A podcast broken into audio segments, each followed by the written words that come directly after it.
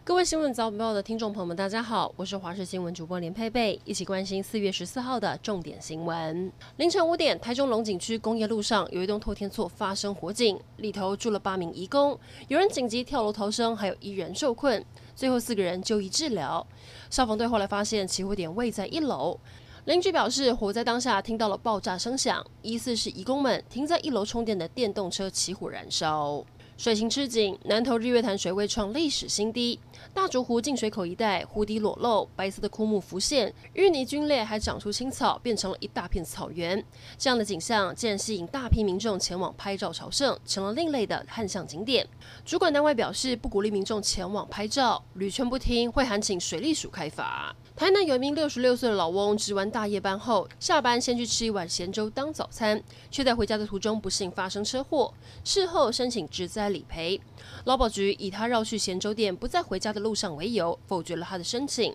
老翁觉得不合理，一状告上法院。法官认为这是外地人的思考方式，在台南对于台南人来说，吃一碗咸粥是一天的小确幸，也是台南人的日常，判劳工局败诉。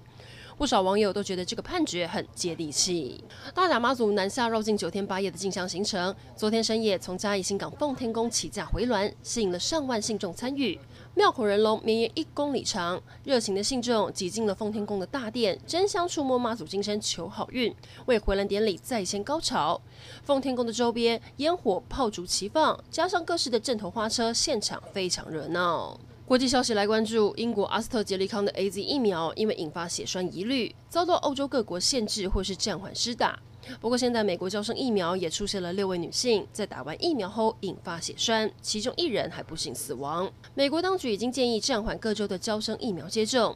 欧盟药品管理局也表示，目前正在调查这些病例。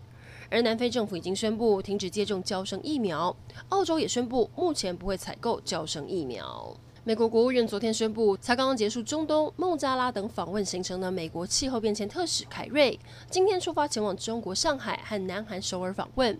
而凯瑞也是美国总统拜登上台后第一位访问中国的高阶官员。美国前联邦参议员陶德、前副国务卿阿米塔吉等人预计在今天下午抵台访问。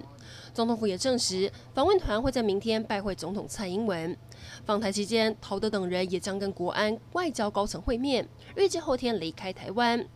尽管路透社报道，此行是应美国总统拜登的要求，为了纪念台湾关系法四十二周年的非官方性质访问。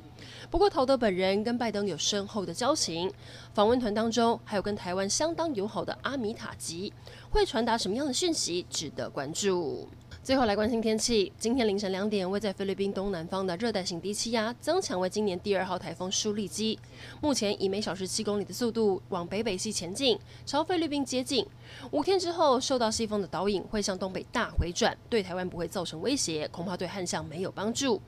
至于今天开始，东北季风持续增强，北台湾转凉。今天白天北部在十八到二十度，跟昨天相比差了十度左右。中南部日夜温差大。降雨方面，在北部、东半部、屏东地区以及中南部山区会有局部短暂雨，其中基隆北海岸跟东半部降雨会比较明显，其他地区多云。预计这一波东北季风会影响到星期五，从周六开始转干，降雨只剩下东半部跟西半部山区，其他地区有机会见到阳光。